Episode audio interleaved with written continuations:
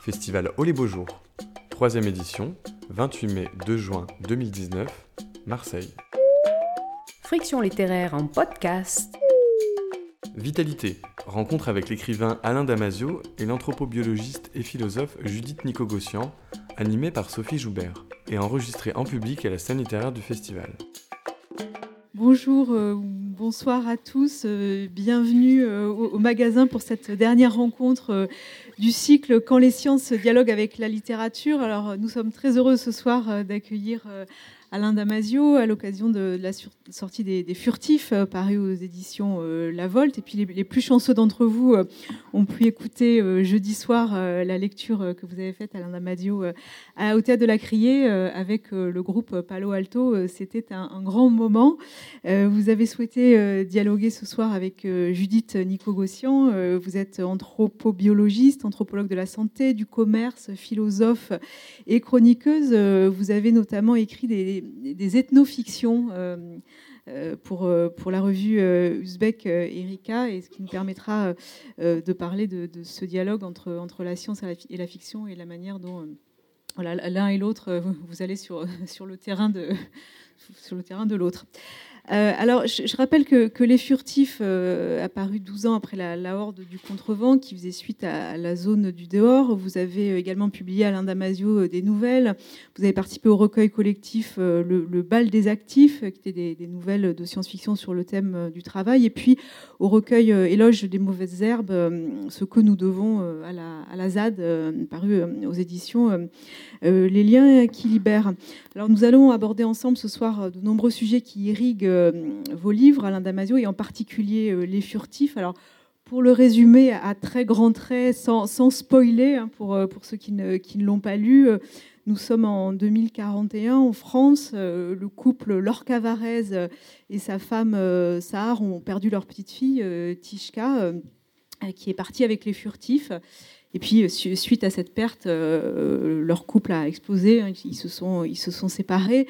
Euh, alors, ces furtifs, ce sont des, créatures hybrides, invisibles pour, pour l'œil humain et qui ont la particularité de, de s'auto-détruire, de se pétrifier s'ils sont en danger.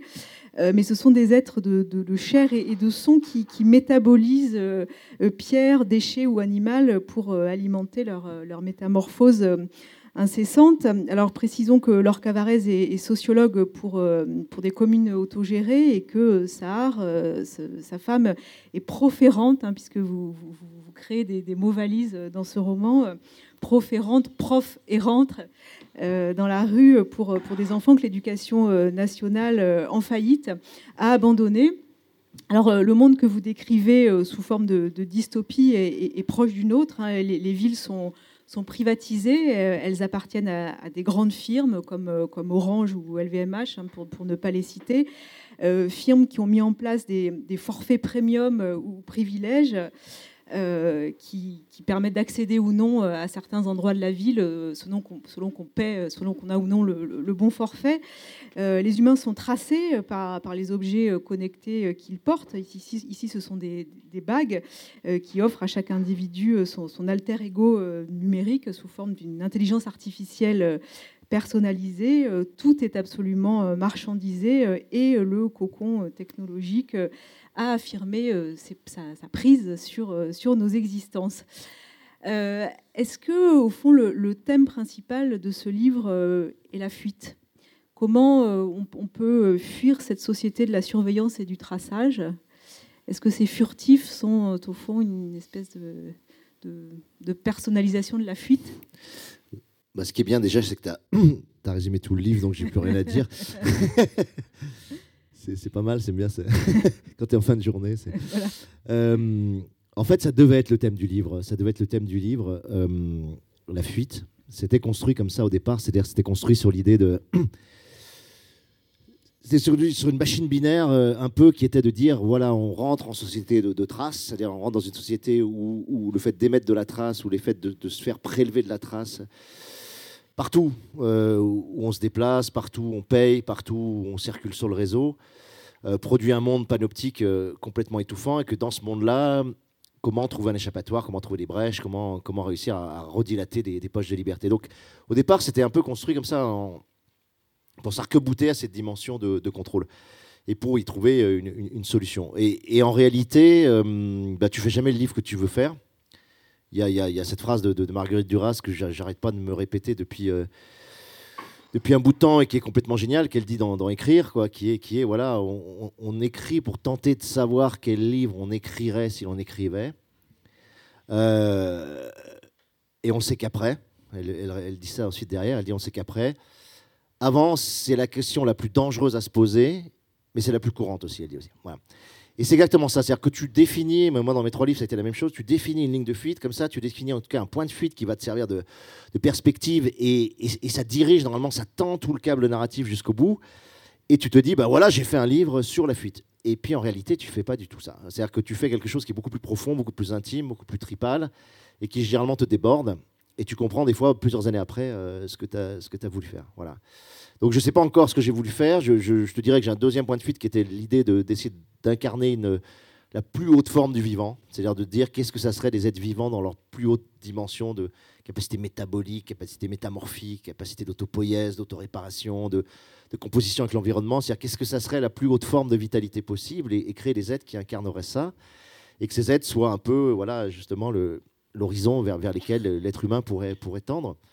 Mais c'est encore, à mon avis, une deuxième, euh, une deuxième euh, excuse que je me donne ou un deuxième thème narratif que je me donne. La réalité, je le trouve après après. C'est peut-être un livre sur la parentalité, c'est peut-être un livre sur la perte de l'enfance, c'est un livre sur je sais pas quoi. Mais souvent, tu le trouves après. Sur comment on se révolte aussi Sur comment on se révolte, mais ça, c'était plus conscientisé. Euh. Mais tu vois, La Horde, pendant très longtemps, j'ai dit, ouais, c'est un livre sur le mouvement et le lien, etc. Et puis à la fin, en lisant une critique de quelqu'un qui dit, bah, c'est un livre sur l'autodépassement, j'ai compris que j'avais fait un livre en fait sur l'autodépassement et que j'avais rien compris à mon propre livre. Euh, mm. Mais c'est normal, voilà, c'est normal. En littérature, c'est tellement long, c'est tellement difficile. Euh, c'est trois ans d'écriture que, tu vois, à un moment donné, euh, tu es, traversé, tu es travaillé par des forces que tu comprends pas et qui, qui, pourtant vont apparaître sur la page. Et, du coup, bah, quand, tu reprends le bouquin, tu dis, ah, bah, ah ouais, j'ai fait ça. Mais tu comprends très tard. Là, pour l'instant, je suis dans l'étape où je, où je comprends encore rien et ça vient de sortir. Et c'est, mm. voilà. Parce que cette figure des, furtifs, euh, elle, est multiple, elle, est hybride, ce sont des êtres qui, doués de, métamorphose. Euh, c'est une figure extrêmement ambiguë parce qu'à la fois au, début du roman, on, se dit euh, ce, sont les méchantes créatures qui ont, kidnappé la, petite fille de, ce couple. Et puis au fond, ils finissent par, devenir être une, figure de la liberté. Enfin, il y, a un retournement comme ça. Oui, ça, je voulais vraiment jouer là-dessus, c'est-à-dire sur l'idée de de l'intrusion, de l'envahissement. Donc il y, a certainement une métaphore par rapport à, la façon dont on traite aussi les migrants ou l'étranger dans, nos sociétés qui sont extrêmement euh, refermés dans leur technoconcon. Donc tout ce qui n'est pas familier, tout ce qui vient de, l'ailleurs, du dehors, euh, est, potentiellement considéré comme dangereux. Donc, donc les furtifs pouvaient fonctionner avec cette logique-là. J'aimais bien renverser cette valence. Euh. Et puis il y avait aussi la notion des nuisibles qui a été, qui a été beaucoup travaillée par justement certains philosophes du vivant voilà la façon dont on traite le rat, dont on traite euh, le cafard, dont on traite euh, voilà ce qui n'est pas humain dans, le monde urbain. Donc j'aimais bien jouer aussi cette tension, puis montrer qu'en réalité c'était eux qui incarnaient le, plus enviable pour l'être humain.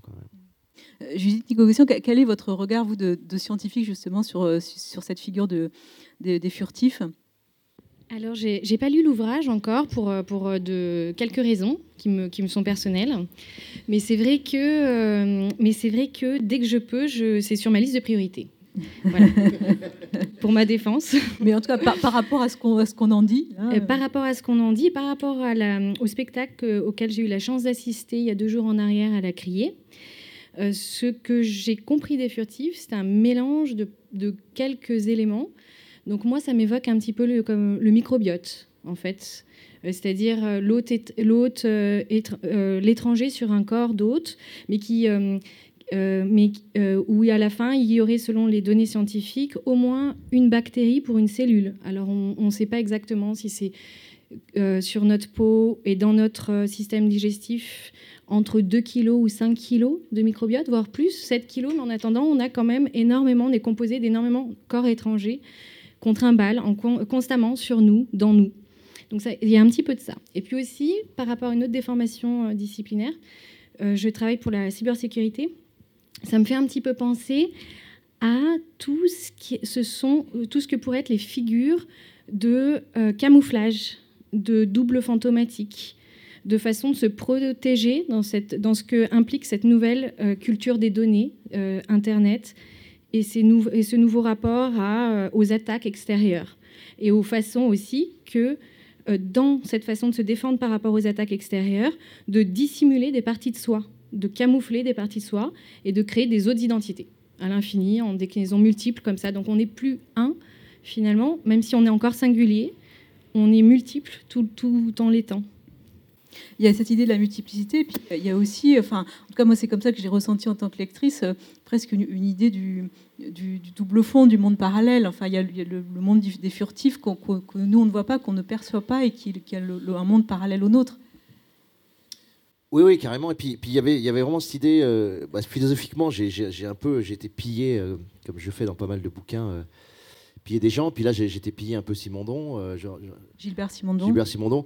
Et c'était l'idée ouais, d'être vraiment de rester dans le pré-individuel, c'est-à-dire d'avoir des êtres qui s'individualisent évidemment euh, sans arrêt, mais quasiment toutes les secondes, toutes les, toutes les 30 secondes, c'est-à-dire qui, qui trouvent une autre forme constamment et qui fait qu'ils sont constamment en fait dans, dans le métastable, dans, dans, cet état de, de, très haute potentialité. Puis tout d'un coup, il y, y, a une sorte d'individualisation sous une forme parce qu'ils vont se coupler avec une canette, avec de l'herbe, avec euh, et puis ils repartent dans cette partie pré-individuelle, et puis hop, ils se réindividualisent. Quoi, tu vois, c'est un peu ce que, tu, euh, ce que tu sors aussi par rapport à la cybersécurité, c'est-à-dire cette idée que si tu veux pas être assigné, si tu veux pas être repéré, si tu veux pas être traçable, il faut que ton identité change en permanence. Quoi. Et eux, ils auraient cette faculté de, de, camouflage, de mimésis, de, de, de masque, de, de leurre, de, tu vois, toutes les, toutes les méthodes qui sont utilisées, effectivement. Euh. En langage informatique, on parle aussi d'obfuscation.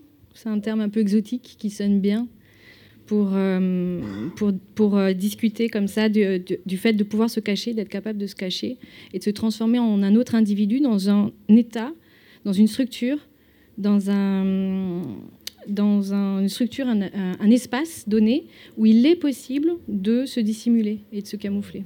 Mm. Ah ouais, ça, ça, fait bien sur un quatrième de couverture, ça aurait été, ça aurait été classe. Un livre sur l'obfuscation.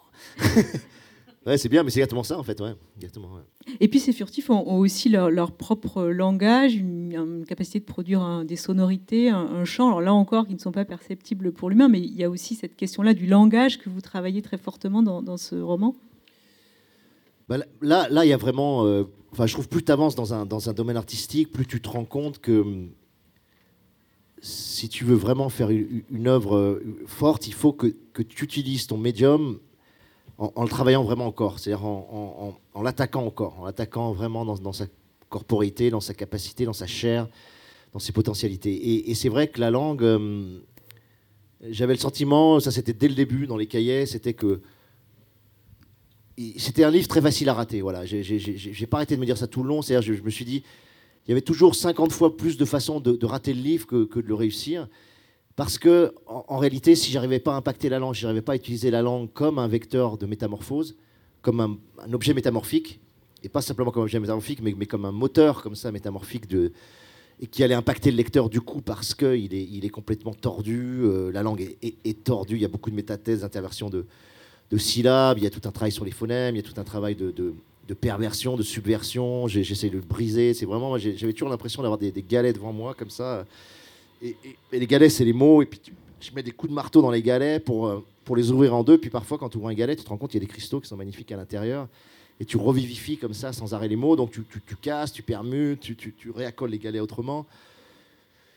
Et, et, si je réussissais pas ouais, l'aspect métamorphique de, la langue, je, je pense que c'était raté. Et, euh, donc ça, ça, a été le plus difficile. Voilà. Et c'est vraiment le personnage de, vraiment hybride, justement, Tishka, le, personnage de la fille. Euh, où là, le travail métamorphique a été le plus, important.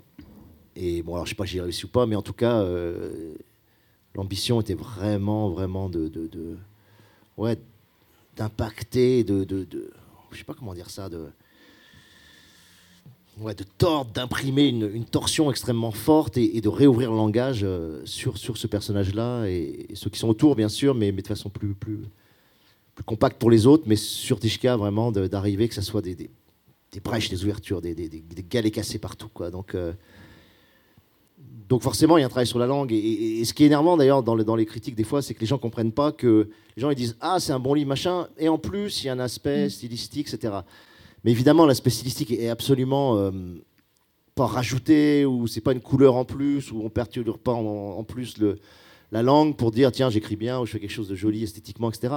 C'est c'est le fondement de ce que tu fais. Quoi. Si, la langue porte pas ce que tu es en train de dire, euh, c'est pas la peine. Il faut pas qu'elle la porte de façon discursive. Tu vois, moi, je me suis beaucoup reproché dans mon premier bouquin, justement, La zone d'or, d'avoir euh, porté la révolte et la vol de façon discursive en disant voilà ce qu'il faut faire, voilà, je faisais des discours très forts comme ça en disant euh, voilà ce qu'il faut, vers quoi il faut aller. Mais la langue était absolument pas impactée. C'est un livre qui n'est pas révolutionnaire sur la langue, sur lequel la langue n'est pas révolutionnaire du tout, quoi. Euh, et, quand tu parles de révolution ou de Volt euh, et que tu fais un livre qui finalement est écrit euh, en langage tout à fait classique, ben, tu communiques pas au lecteur quelque chose de l'ordre de, la Volt, quoi, justement. Quoi. Tu ne communiques pas ce bondissement, tu ne communiques pas cette énergie.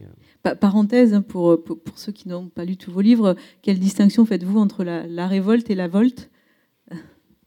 Oh, C'est une distinction très simple, mais, mais c'était de dire, quand on passe de régime disciplinaire en régime de contrôle, L'origine disciplinaire étant, hiérarchique et pyramidale et descendant comme ça du, haut vers le bas euh, sur, le peuple, tu peux essayer de le retourner. C'est-à-dire le ré est un, préfixe où tu t'arc-boutes, tu prends appui sur, le pouvoir qui s'exerce sur toi et puis tu essayes de, le retourner.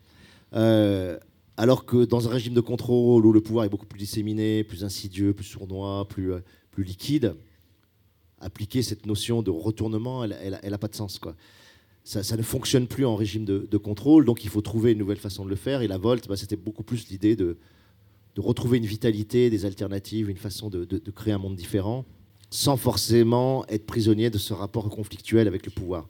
En disant il faut faire le pas de côté, il faut essayer de trouver voilà, trouver l'échappatoire euh, latéral. Et si tu restes voilà, corrélé à, cette espèce de masse de pouvoir face à toi, tu crois que tu fais une action politique intéressante, mais en réalité, euh, bah voilà, tu deviens le dragon que tu es en train de, combattre. Quoi. Juste, Nico quel est votre point de vue justement sur cette, question de la, société du contrôle et ce, contrôle euh, disséminé dont, parle Alain Damasio et voilà, qui est extrêmement présent dans, le monde euh, qu'il décrit dans son roman? Alors la société de contrôle, tout d'abord et premièrement, on m'évoque Deleuze, bien sûr. Euh, sur, euh, et puis ensuite, tous les travers aujourd'hui par rapport aux nouvelles technologies, euh, ce progrès technologique et technique qui est de plus en plus important et dont le développement, les, innovations, entre guillemets, sont principalement, essentiellement mises à disposition de sociétés qui décideront de renforcer leur contrôle en s'en servant. Alors j'ai en tête, bien évidemment, dans ce cas-là, les systèmes de reconnaissance faciale et des caméras par essaim que les Chinois utilisent beaucoup, mais pas que, euh, Londres, Paris et ainsi de suite. Euh, euh, et, les façons dont, justement, ces dispositifs opèrent non seulement des outils de surveillance et de contrôle redoutables, où il est possible, je crois, en une minute ou quatre minutes max, de localiser quelqu'un dans une ville de la taille de Pékin. Je me souviens plus du nom de la ville, le nom était trop compliqué pour mon chinois. Euh, euh, et, c'est vrai aussi que du coup, ça génère des travers chez les, individus en société, une forme de autocensure où plus personne euh, n'ose faire, n'ose exprimer son, idée, n'ose agir librement. Donc ça restreint de fait énormément les libertés. Et puis aussi, enfin, peut-être, ça permet à ce type de gouvernement d'œuvrer vers des grandes dynamiques eugénistes qui, sur des critères biométriques ou complètement euh, euh, euh, préconçus, complètement arbitraires, sur des critères de bonne citoyenneté ou autres, vont décider d'enfermer et de punir une partie de la population. Ou, voire même de, pratiquer à, des formes néo-modernes de, génocidaires ou d'enfermement comme ça, euh, qui visent à, éliminer une partie de, l'espèce. Mmh. au fond, ce qui, ce qui, vous intéresse et, ce qui est aussi à l'œuvre dans, le roman, c'est comment euh, la technologie modifie les, les, comportements, les comportements humains. Oui, alors moi, effectivement, mes occupations en tant que chercheuse, c'est l'impact des techniques et des technologies sur le corps humain sur un plan évolutif Donc, qu'est-ce qu'on va faire? Quel est notre devenir vis-à-vis de toutes ces possibilités d'être, euh, de l'hybridation et du métissage à certains systèmes, à des formes plus radicales de, surveillance, d'observance et, ou de, de contrôle? La, technologie a, beaucoup évolué entre le précédent roman euh, et, celui-là. Euh, comment on, prend ça en compte quand on écrit un roman de, science-fiction? Bah, On le prend absolument en compte parce que c'est complètement... Enfin, moi là, j'ai essayé de, me coltiner vraiment l'époque. C'est-à-dire que j'avais tenté dans la, zone de dehors, je me suis dit, bon allez, je me mets en 2084. Je voulais, je voulais faire en fait euh, le 84 des sociétés de contrôle, justement en disant, ben, 1984 d'Orwell est le livre majeur de la société dictatoriale et disciplinaire. En réalité, j'avais tort parce que quand tu regardes vraiment et que tu relis attentivement le livre, il y a les trois régimes de pouvoir en même temps. C'est le régime féodal, enfin si on reprend la classification de Foucault, il y a le régime féodal, il y a le régime disciplinaire, il y a le régime de contrôle qui fonctionne en même temps. Donc on est vraiment sur un pouvoir totalitaire qui couple les trois. Et, euh, c'est pour ça que c'est un, roman extrêmement puissant et extrêmement euh, extrêmement horrible parce que tu, subis les trois régimes de pouvoir qui sont alternés, parfois conjoints, parfois sédimentés et plaqués comme ça et fondus ensemble. Et Winston et, Julia les, prennent, les prennent dans la gueule en même temps. Donc j'avais l'impression de faire quelque chose d'original en disant je vais faire, ouais, je vais faire le 84 régime de contrôle. Bon, en réalité, euh, il avait déjà tout fait, mais. Euh, mais par contre, j'essayais d'opérer sur l'idée d'une sorte de démocratisation et de circulation assez fluide de, de ce pouvoir dont chacun aurait été le, relais et le nœud. Donc j'avais, j'avais vraiment tenté, euh, ouais, tenté ça. Mais surtout, ce qui est génial, c'est les erreurs. Voilà, euh, ce qui est génial dans un livre, c'est les erreurs, c'est, ce que tu vois pas, c'est les points aveugles. Euh, moi, ce qui est marrant, c'est que j'ai compris que je faisais de l'anthropologie sans, sans, le vouloir, parce que tout connement, quand je définis moi ma, conception de la science-fiction, je dis voilà, c'est la façon dont le fait technologique impacte la manière dont l'être humain, ben voilà, se, se pense, se vit, agit, et puis dont, l'être humain voilà, conçoit euh, et, et, agit son, son, rapport au monde, son rapport aux autres et son rapport à soi. Voilà, je, en gros, je me dis, voilà, quel impact du fait technologique sur ce que, en gros, pour être très simple, sur ce que l'être humain est et sur ce que l'être humain euh, fait quand il se réinvente en, permanence comme il, comme il, le fait. Donc tu te dis, bah, en fait, là, je définis une notion d'anthropologie, tout simplement, puisque c'est ce que tu fais, toi, concrètement, mais en le ciblant sur le, sur le corps. Quoi, Deleuze, pour le reprendre, euh, disait que nous, sommes, nous serons toujours dépendants d'un contexte normatif euh, avec une normalisation des normes fortes qui vont, modéliser, euh, qui vont euh, structurer les choses, qui vont faire de nos, de nos envies, de nos désirs, de notre façon de marcher, de nous vêtir, etc., etc., notre façon de manger, donc qui vont faire de tous ces aspects culturels, de cette fabrication culturelle, des sentiments, des émotions de l'ordre de l'inné. C'est-à-dire que c'est nous, ça, coule de source, ça va de soi. Et Deleuze disait qu'aucun contexte normatif n'est bon. Il y a toujours une dépendance, euh, et on, subit toujours des pressions très très fortes. Euh, euh, mais en fait, ce qui est intéressant, c'est le passage d'un contexte à un autre. Et c'est dans cette transition d'un contexte normatif à un autre qu'il y a des énergies créatives qui se libèrent, des ressources incroyables, et puis, euh, et donc, c'est en, en transgressant euh, les choses et en détruisant tout. C'est vraiment le truc de la création destructrice aussi, de Schumpeter, mais bon, qui est utilisé dans un jargon plutôt euh, innovation, donc qui, qui colle pas trop au, scénario. Mais où, où c'est vraiment quand on détruit tout que finalement on a l'énergie de se recréer. Le grand pied dans le vide aussi. Oui, ouais, je, je, crois que tu dis une chose super importante, en tout cas artistiquement, c'est que tu te rends compte que quand tu as un basculement d'un régime à l'autre, et, notamment dans les années 70, où, pour moi, voilà, c'est le basculement entre le régime disciplinaire et, le régime de contrôle, ou le régime de, normalisation euh, par la consommation dans lequel on entre, quand tu vois les auteurs de cette époque-là, si tu prends le spectacle, la notion de spectacle, si tu prends la notion de consommation, sur ces deux notions-là, c'est là que tu as les textes les plus intéressants. Tu vois, tu, tu, as Baudrillard, tu as Guy Debord, as, tu vois, as Marcus. C'est-à-dire que se passe quelque chose quand tu es en train de muter vraiment tout d'un coup, les penseurs, les artistes, etc., il y, a une émergence comme ça de pensée, ça stimule une pensée extrêmement forte. Et puis après, bah, la pensée sur le capitalisme, la consommation, etc., ça devient beaucoup moins intéressant. Et nous, on a une responsabilité, moi, il me semble, en tout cas historiquement, c'est que nous, on est, euh, voilà, en tout cas, des gens comme moi, nés en 69, on est pile la génération qui s'est pris la vague, la révolution numérique, dans la gueule en 95 en gros, puisqu'en 95 c'est le moment où émergent à la fois les, réseaux avec, avec Internet et puis le téléphone portable qui va totalement révolutionner la, façon vraiment dont, on vit socialement euh, et même le rapport à soi. Et je ne te parle même pas des jeux vidéo qui, qui sont un processus de subjectivation ultra important pour les adolescents et, qu'on n'interroge pas assez non plus dans le. Et donc, moi, j'étais au milieu de ça. Et je finis en plus, tu vois, la zone est dehors, pile en 95, tu vois.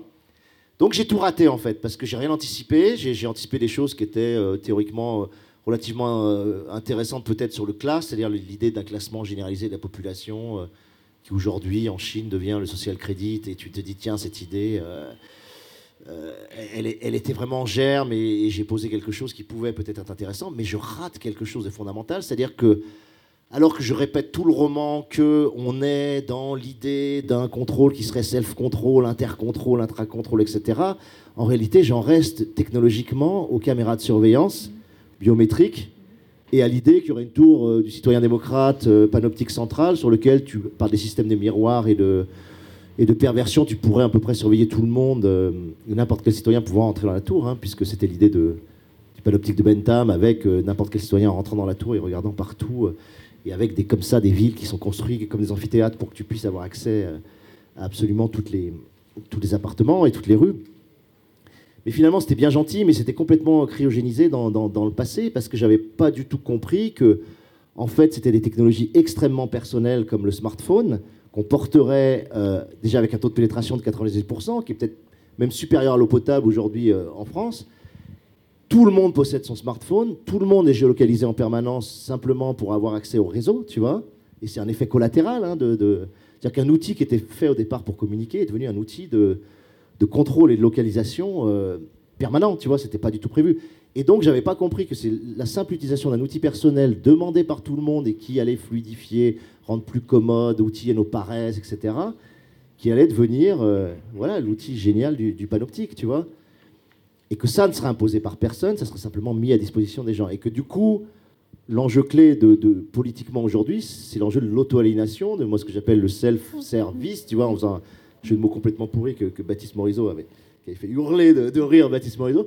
Euh, voilà, mais dire, voilà, c'est cette espèce de vice de l'auto-servage, de l'auto-aliénation, qui est que les GAFA voilà, nous mettent à disposition tout un ensemble d'outils qu'on va empoigner pour des raisons euh, tu vois, personnelles, et on fait une sorte de trade-off entre notre vie privée, notre liberté personnelle, on, la traite, ou en tout cas on, arbitre en, la donnant au GAFA pour avoir une vie beaucoup plus fluide, plus simple, facile à, gérer, facile et que, l'enjeu est beaucoup plus là-dessus. Donc effectivement, que le pouvoir, il y, a un coup de génie, euh, mais qui, je pense est, pareil, est collatéral. C'est pas un complot, c'est pas que quelqu'un en haut d'une tour a, décidé ça, mais, mais c'est vrai que l'ultralibéralisme a donné cette idée fabuleuse qui est que qu'on a une aérodynamique du pouvoir extraordinaire, puisque c'est nous-mêmes qui allons exercer le pouvoir sur nous-mêmes à partir des, outils qu'on met à disposition euh, sur nous. Et qu'on retrouve, excusez-moi, je pars dans tous les sens, mais qu'on retrouve William Burroughs et, son idée que la drogue est euh, le premier de tous les, euh, produits et le plus fondamental, c'est-à-dire le vrai produit du contrôle, parce qu'il fonctionne sur l'addiction et l'auto-aliénation, tu vois. Et quand tu vois la façon dont les gamins s'empoignent les jeux vidéo addictifs, ce qui étaient des jeux vidéo non, addictifs, hein, je veux pas, surtout pas être être massifiant sur les jeux vidéo, c'est beaucoup plus complexe et plus intéressant que ça. Mais tu as des jeux vidéo émancipateurs euh, et tu as des jeux vidéo extrêmement addictifs. Et tu as des technologies qui sont utilisées sur les modes de l'addiction avec tout un design de la dépendance, du nudge, du coup de pouce, etc. Et ça, c'est génial. Et en fait, ça fonctionne comme effectivement la drogue. Euh. donc tu te dis, ouais, le, bah, c'est ce qu'avait dit Deleuze, hein, le vrai euh, visionnaire, c'est Burroughs, quoi, tu vois, avec sa logique de contrôle. Et Deleuze lui pique la notion de contrôle, d'ailleurs, tu vois. C'est, en effet, cette, question de, l'auto-inféodation aux nouvelles technologies, on, la voit bien à, l'œuvre euh, dans le roman avec, euh, cette idée de, la bague. Euh, en fait, cette bague, on est libre de ne pas la porter. Alors, ça complique beaucoup la vie, mais on est libre de ne pas la porter. Mais, ça, c'est des expériences personnelles, par exemple, que j'utilise dans, le roman. C'est-à-dire que moi, à partir du moment où j'ai décidé de ne pas avoir de smartphone et enfin de ne pas avoir de téléphone portable du tout, c'est-à-dire de, m'extraire de, bah, de ce que 98% des gens vivent, c'est-à-dire ce monde où tu dois pouvoir joindre à chaque instant et tu dois pouvoir être joint à, chaque instant, quoi, l'injonction à être, joignable ou à te joindre. Quand tu t'extrais de ça, tu te rends compte que ça te pose des problèmes absolument massifs, euh, et dans tes rapports aux gens, et dans tes rapports à la ville. Par exemple, moi, je ne peux pas prendre de trottinette, même si je voulais en prendre. Il y a énormément de technologies qui maintenant euh, fonctionnent avec ça.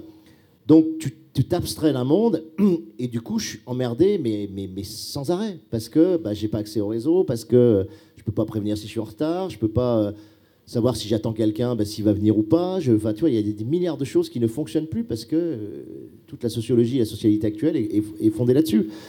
Donc ça, c'était un truc. Et puis après, il y a l'autre chose, c'est sur Internet. Moi, j'ai voilà, un logiciel qui, si vous voulez, je, fais, je, reboote constamment mes trucs. C'est-à-dire que je- j'efface mes historiques, j'efface tout. Et constamment, Google me redemande de valider les conditions euh, générales de vente, tu vois. Et donc, et je dois rentrer tous mes codes à nouveau, tout le temps, tout le temps, tout le temps, tu vois. C'est d'un chiant absolu, quoi, tu vois. Et puis au bout d'un moment, tu as envie de lâcher, quoi, tu vois. Tu as envie de dire, bah, c'est bon, j'efface plus les historiques. Mais non, je, m'accroche. Ça me fait chier, mais je m'accroche, tu vois, parce que, voilà, je sais que, en tout cas, la liberté de ma vie privée est à ce prix, quoi. Mais c'est ultra chiant, quoi, comme euh, Lorca qui prend pas sa bague dans le, dans le Voilà. truc. Euh, Judith est-ce qu'on peut imaginer qu'un retour en arrière soit possible? Enfin, voilà, Qu'on se- révolte con- contre cette aliénation Parce que, ça- ça- en fait, ça questionne aussi la notion de progrès. C'est-à-dire qu'on on se dit, ben voilà, on est dans une notion de progrès comme ça linéaire, mais à un moment, euh, est-ce qu'on ne pourrait pas se, se révolter, revenir en arrière sans, sans pour autant euh, revenir dans une grotte? Mais enfin, est-ce qu'il n'y a pas un, un juste milieu à trouver par rapport à cette, à cette addiction à- aux, aux technologies? Je passe. C'est- Non, je rigole. C'est idiot comme question. Non, non, non, non, je, je rigole. Non, mon point de vue personnel, dans, ma façon de voir les choses qui m'est complètement propre et qui n'engage que moi, c'est que, euh, d'une part, je prends en considération qu'il faut un peu arrêter les dichotomies effectivement qu'on a évoquées hier, nature, culture. Moi, je viens d'une tradition d'anthropologie bioculturelle. C'est une interpénétration des deux, sur le biologique, sur le culturel, et le culturel sur la biologie. On évolue comme ça et c'est tout. Je suis pas contre l'innovation, je suis pas contre l'inventivité dans son sens pur, c'est-à-dire que le cerveau humain qui fait que 1,5 kg, donc nous l'aurons retenu contre 6 kg du microbiote en moyenne, euh, tient dans une main. Mais ce cerveau humain-là, quand on le met dans, un, dans une tête de scientifique, puis on, on, arrive tous dans une approche un peu délurée comme ça, où on a envie d'imaginer des choses, d'inventer plein de trucs, et on se retrouve dans la situation dans laquelle on se retrouve aujourd'hui. C'est-à-dire aujourd'hui, typiquement, la situation, c'est quoi?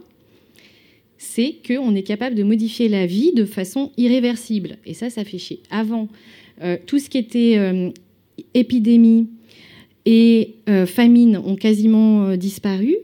Et aujourd'hui, on parle de euh, diabète, de- du problème du sucre, et puis aussi de quoi d'autre déjà? Alain, tu suis? Non, pas que. Il y a des maladies civilisationnelles, le diabète, du sucre, et puis Alzheimer, non? obésité, oui. Pardon? Cancer, pas mal. neuro- maladies neurodégénératives, etc., etc. Enfin, j'en passe. Mais, euh, mais dans tout ça, euh, il ne faut pas oublier qu'il y a aussi des technologies qui sont bien, plutôt positives. Donc, de tout effacer à un coup d'ardoise magique et de revenir from scratch again, euh, je pense que c'est un petit peu... Ça sert même à rien de l'imaginer. Par contre, ce qui est impératif, c'est comme on a cette capacité de transformer la vie de trois manières, avec le corps hybride, l'hybridation à l'objet. Donc le sujet, nous, enfin l'Homo sapiens, les espèces vivantes, on va dire, euh, animales et, euh, humaines, euh, on, peut, on, peut hybrider, grâce au progrès de la, la chirurgie plastique, son corps à des objets, les incorporer. Et incorporer aussi, ceci dit, effectivement, de façon extrêmement à l'intérieur du corps, des outils de surveillance. Comme, et là j'ai en tête tout ce qui est interfaçage cerveau-machine, par exemple, ou puce RFID, dont on sert. RFID, Radio Frequency System, Identification System. Et la deuxième façon de, transformer la vie, c'est de faire joujou avec les gènes.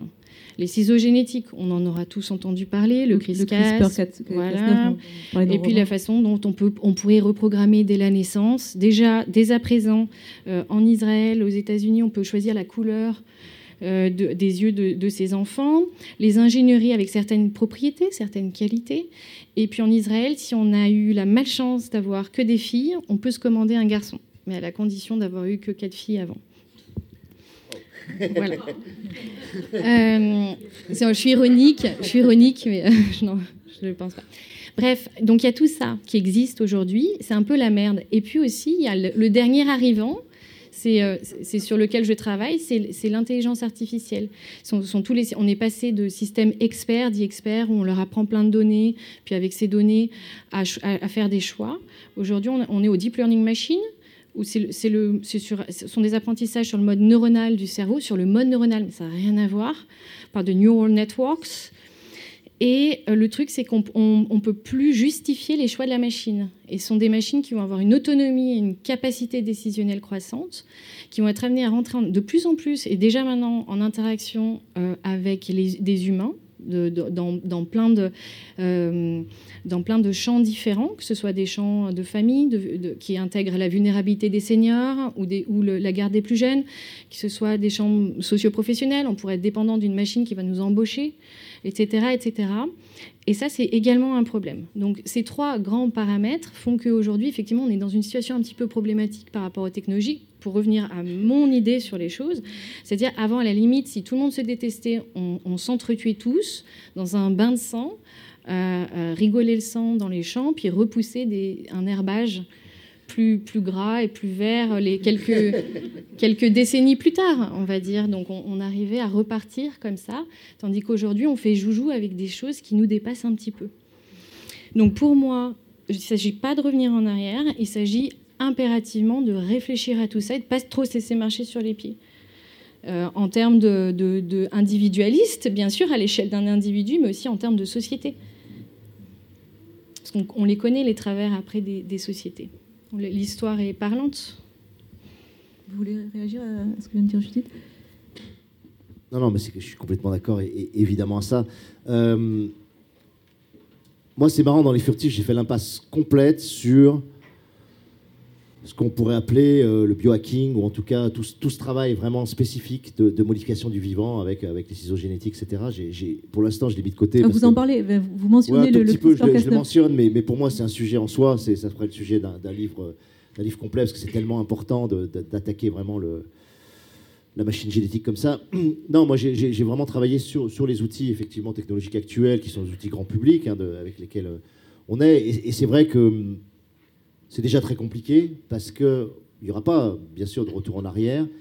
Il y aura de l'intelligence ou pas d'intelligence. C'est-à-dire il y aura un art de vivre avec la technologie qui va se mettre en place. Moi, ce que j'appelle une sorte d'épicurisme technologique où on saura arbitrer entre les technologies qui, effectivement, euh, sont vaines, superflues, aberrantes et celles qui vraiment nous, nous aident à, mieux vivre. Et que ce travail-là, eh ben, il n'est pas fait dans l'éducation nationale, il n'est même pas fait. Euh, à travers les livres, ou, en tout cas très peu fait. Euh, il y a des bouquins de sociologie, il y a des bouquins un peu d'anthropo et tout. Mais il n'y a pas une pensée encore qui a émergé qui te, qui te dit, par exemple, comment, euh, si tu veux, euh, vivre avec les jeux vidéo de façon intelligente. Quoi, si tu veux. Moi, moi je, considère qu'en éducation nationale, au lieu de faire des cours de techno à la con, on devrait avoir des cours d'éducation aux jeux vidéo, tu vois, ou des cours d'éducation aux réseaux sociaux, tu vois. C'est le drame, l'éducation nationale. Et, ouais, et combien de temps ça va mettre pour, pour arriver? Et moi, je vois autour de moi, dans mon espèce de monde de bobo, etc., où tous les parents ont compris quand même que euh, maintenant, le fait de passer un film étant asynchrone, c'est-à-dire qu'on n'est pas obligé de coller les enfants devant la télé à telle heure, etc., mais qu'on peut passer les DVD qu'on a envie de passer, qu'on est dans un monde asynchrone où on peut aller chercher le DVD tous les parents autour de moi ont compris qu'il ne faut pas passer n'importe quel film, n'importe quelle série télé, n'importe quel. Mais ils n'ont encore absolument pas compris qu'il y a des jeux vidéo qui, effectivement, vont ouvrir l'imaginaire des enfants, vont les aider à se construire dans une vision spatiale.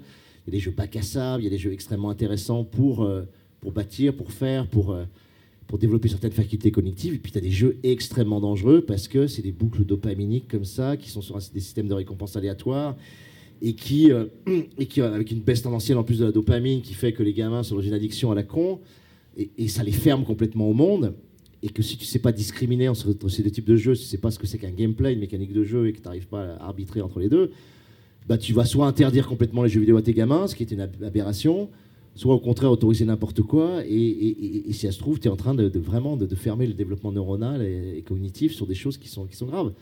Et ça, c'est valable pour les réseaux sociaux, c'est valable pour le rapport au smartphone, c'est valable pour, pour énormément de choses.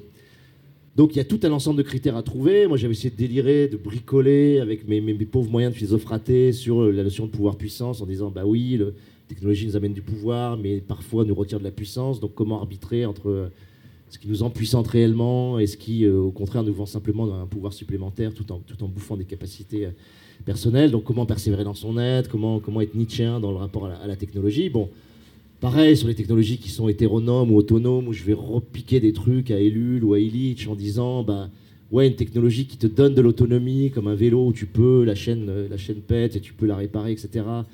alors que tu prends une tablette Apple et puis que tu n'as absolument aucune autonomie dessus, et donc tu es dans l'hétéronomie totale, et ce qui fait que tu perds la capacité de réappropriation, la capacité de hack, la capacité de bricolage qui est fondamentale pour le développement et l'émancipation. Tu vois, donc tu as quelques critères comme ça qui peuvent.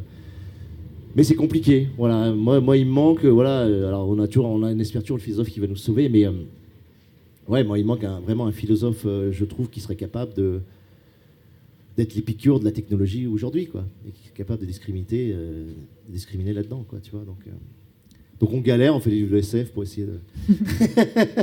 Vous êtes secoué, tu vois, tu vois, de secouer cette soupe là. Et essayer de s'en sortir, mais c'est compliqué. Je le disais tout à l'heure, ces, bagues que, portent les, personnages font apparaître un alter ego en, intelligence artificielle.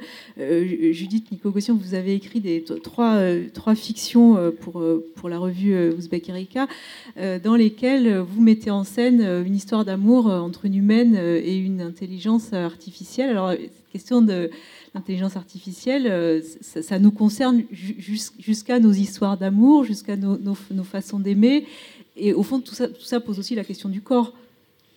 Alors, euh, c'est vrai que euh, en ce moment, j'ai un projet de recherche, mais très généraliste, et qui commence à se décliner selon certaines disciplines, qui est un projet de recherche sur le figital. Donc, figital, c'est un terme marketing très creux, euh, je trouvais ça chouette, il sonnait bien. Et du coup, euh, j'essaye de le récupérer à l'aune de considérations plus anthropologiques, on va dire, plus digital. entre corps physique et corps digital. Il ne s'agit pas de dire le corps physique, c'est la nature, le corps digital, c'est la culture, et la culture, c'est pas bien. Donc ça, on l'aura compris. Mais il s'agit de dire, tiens, en même temps, euh, ces dispositifs-là, dans lesquels nous nous prenons, pour X raisons, que ce soit pour des raisons euh, dopimanergiques, etc., que ce soit pour des, mécanismes un peu piégeux, euh, frustration, récompense, désir, frustration, récompense, désir sans fin, comme le petit cobaye qui tourne dans sa roue de petite cage comme ça pour avoir euh, sa, petite goutte d'eau ou, ses graines de je sais pas quoi. Je sais pas ce que mangent les cobayes. Mais vous, avez l'image en tête, ou alors que ce soit pour autre chose, ce soit pour ce soit de nouveaux supports pédagogiques? Comme, en parle Alain, et, sur lequel absolument l'éducation devrait se reposer avec beaucoup plus d'attention et de pertinence, parce qu'aujourd'hui, on a des gamins qui grandissent, qui, c'est une désolation totale. Ils grandissent avec des discours complètement antagonistes de euh, fais une recherche sur, euh, Internet, alors personne ne sait ce que c'est qu'Internet, euh, on ne sait pas ce que c'est, on, sait pas ce que c'est les informations disponibles, les bonnes informations, les informations il ne faut pas les chercher, on ne sait pas ce que c'est que comment se protéger sur Internet, on ne sait même pas ce que c'est que ces données.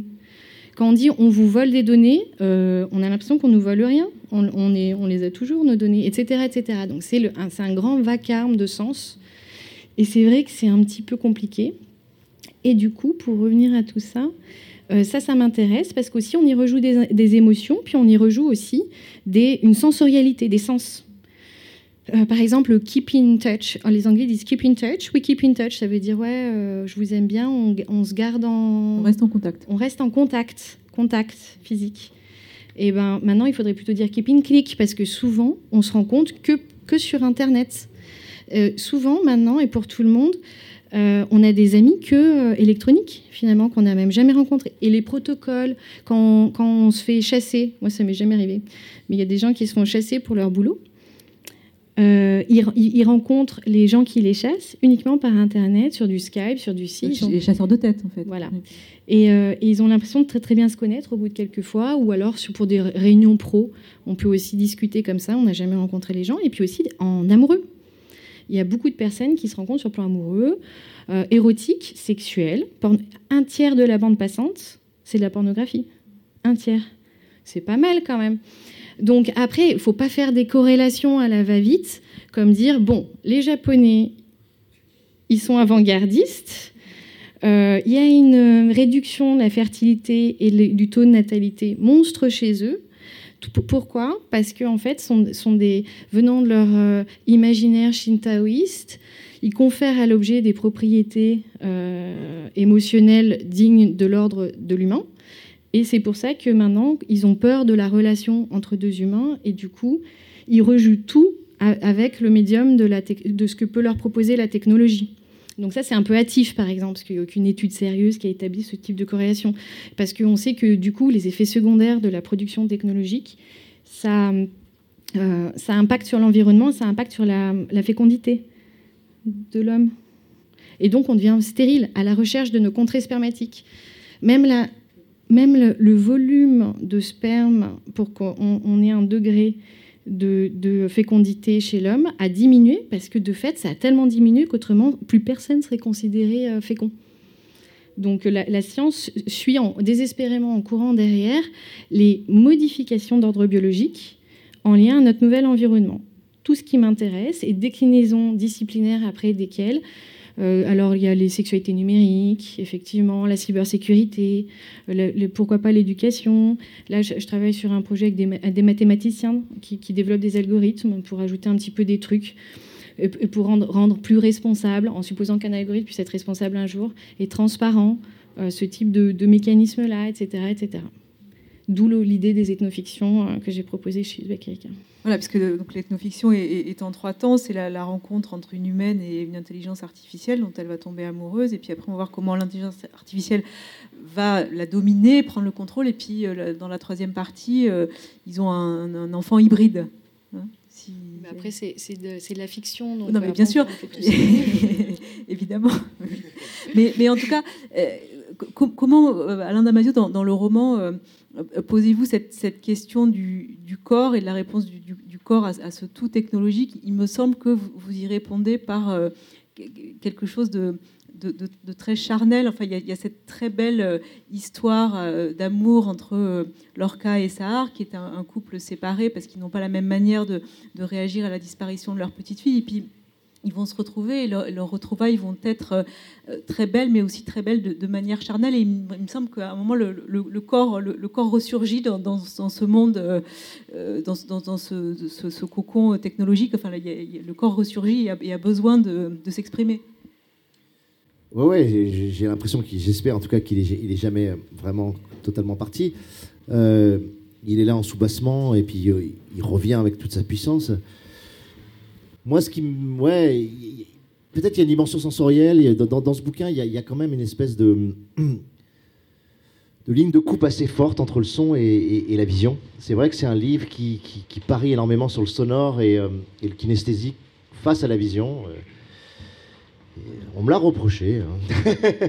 on me l'a reproché au sens où, où, pareil, je fais fonctionner des machines binaires assez fortes, mais ça me paraissait vraiment intéressant c'est-à-dire de sortir du panoptique. Et on est une civilisation très spéculaire, on est une civilisation où, la publicité passe énormément par, euh, par la manipulation des, images, où, moi je considère qu'on, voilà, ça je reprends Deleuze, mais euh, voilà, une société qui produit du visage, une société de visagalité euh, très forte. Il suffit de se balader dans la rue, d'ouvrir n'importe quel magazine féminin et masculin. on, a, on a une production de visage extraordinaire et à partir de ces visages, on essaye d'imprimer un certain nombre d'affects parce qu'on sait d'ailleurs que le bébé, la première chose qui sait repérer, c'est les deux points des yeux et, la forme du visage. C'est la première relation affective qu'il est capable de tisser. Donc le visage est l'unité euh, fondamentale affective qu'on peut euh, mobiliser. Donc par rapport à, par rapport à l'image et à cette utilisation de la vision, j'ai toujours eu l'impression, moi en tout cas, en tout cas je le vis comme ça pour moi, que le son, que la dimension euh, sonore était beaucoup plus émancipatrice parce que tout simplement elle te permet de fabriquer toi-même tes images et, de les former à partir, de, à partir des sons que tu reçois. Donc, il y a une espèce de transposition sensorielle qui fait que tu produis quelque chose qui, moi, me paraît plus libre, plus, plus intéressant, plus ouvert que si on m'amène d'emblée euh, l'image qui va correspondre. C'est pour ça que sur les adaptations, que ce soit en BD, en, film, etc., de mes livres, je, joue. Ok, il y a des choses très bien qui sont faites, mais moi, ça m'intéresse souvent moins, parce que j'ai l'impression que l'image fait écran à l'imaginaire. Donc le livre est assez fondé là-dessus. Et sur l'aspect corporel, il y avait quelque chose auquel je tenais, c'est-à-dire que pour moi, le personnage principal, il n'est pas vu. Voilà, bon, pour ceux qui ont le livre, il est vu une seule fois, mais en réalité, je, porte un personnage extrêmement important du livre uniquement par le son et par la sensation physique euh, qu'il produit quand on le touche, quand on le prend dans ses bras, quand on, tu vois.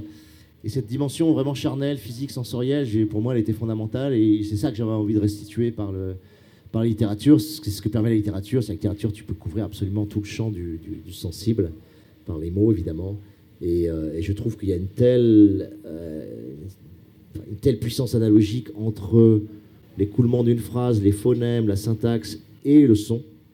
Pour moi, il y a un pont extrêmement facile à faire, en tout cas, entre le, entre la langue et le son, qui fait que pour moi c'est extrêmement facile de décrire des sons. Et c'est un roman euh, polyphonique, hein, puisque chaque, euh, chaque personnage, on pourrait dire chaque, chaque voix, euh, est définie par un, par un petit signe en, tout début de phrase qui permet d'identifier les personnages. Et donc cette dimension polyphonique, vraiment au sens du son, est, extrêmement importante dans le roman. On, parlait tout à l'heure avec Vincent Message de, de la pluralité dans le roman. Là, c'est vraiment ça qui est à l'œuvre.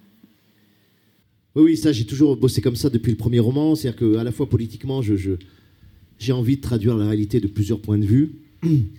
Mais c'est pas simplement plusieurs points de vue, justement, parce que ce serait simplement conceptuel dans, ce cas-là. J'ai envie de traduire la réalité de, plusieurs corps différents. Et le corps, il est incarné dans la langue par, par un style. C'est-à-dire, et le style, ben, c'est, c'est un registre. C'est-à-dire, est-ce que le registre est familier, gothique, littéraire, élégant, etc mais c'est aussi une syntaxe. Est-ce que la syntaxe est nerveuse, accélérée, saccadée? Est-ce que la syntaxe est ample, avec des périodes longues et avec des espèces d'oscillations comme ça relativement douces entre, la, principale et la subordonnée? Est-ce que la syntaxe est tourbillonnante, zigzagante? Donc à chaque fois, tu vas définir pour chaque personnage une modalité de syntaxe dominante et qui te permet de restituer ce que tu vois quand tu vois les gens. Il y a des gens qui sont fondamentalement nerveux, qui ont une énergie comme ça extrêmement saccadée. Tu le vois immédiatement, tu, parles trois minutes avec eux et tu, prends cette énergie saccadée avec toute sa puissance et en même temps euh, le côté flippant que ça peut avoir. Et tu as d'autres gens qui ont une espèce de, souplesse, de grâce comme ça qui va, qui va, qui va se répandre, qui va t'envelopper. Et ça, c'est l'évidence quand tu côtoies les gens et quand tu sens aussi en toi les, moments où cette rage monte ou au contraire euh, ce stress monte ou au contraire cette espèce de bien-être. Et, du coup, ben, il faut le restituer stylistiquement, il faut le restituer de façon très sensorielle. Quoi. Donc, euh, donc là, ben, c'est la mobilisation de moi ce que j'appelle les tribus de phonèmes.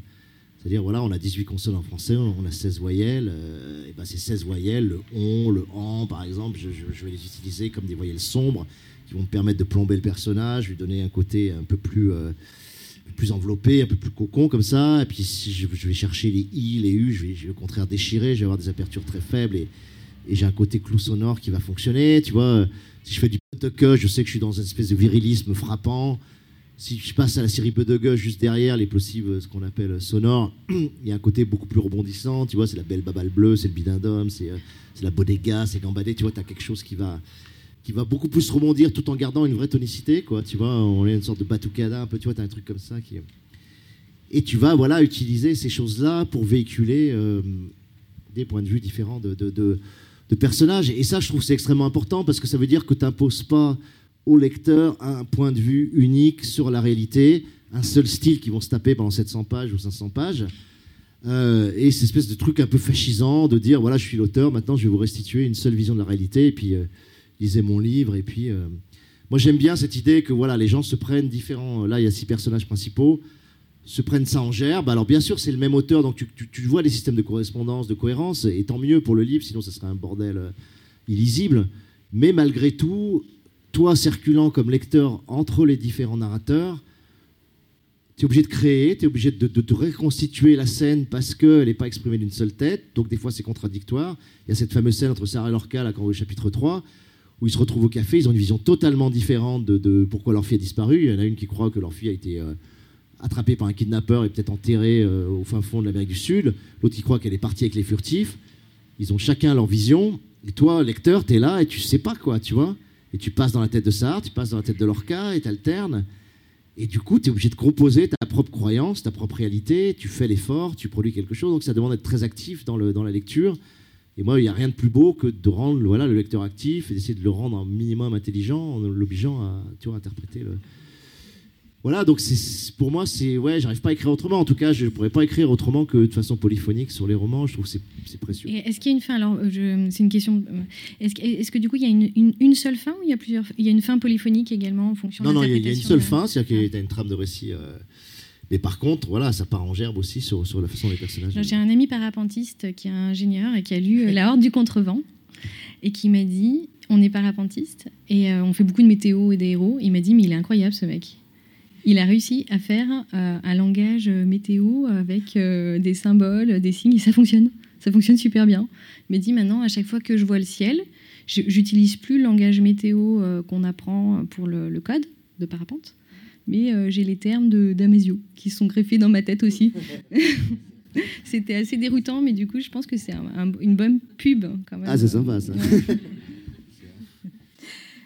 On a parlé tout à l'heure, Judith, de, ces ethnofictions que, que vous avez écrites. comment, vous, vous, scientifiques, avez-vous besoin de la, fiction pour peut-être modéliser des intuitions Et puis, dans, l'autre sens, quel est peut-être le, rôle de, l'imaginaire, de la création en sciences En fait, je pense que euh, je pense fait, on, a souvent euh, péché. On s'est souvent dit que la science était rationnelle pour euh, asseoir un discours scientifique et qu'on a dit que l'imaginaire, c'était irrationnel à un moment où on avait envie de se débarrasser de plein de choses. Et puis aujourd'hui, on est dans un milieu plus du tout chrétien comme ça, mais quand même, où on, a, laissé, on, a voulu faire tomber tous les mythes qui sont le propre de l'humain aussi, pour dire, pour arriver sur le mythe du progrès.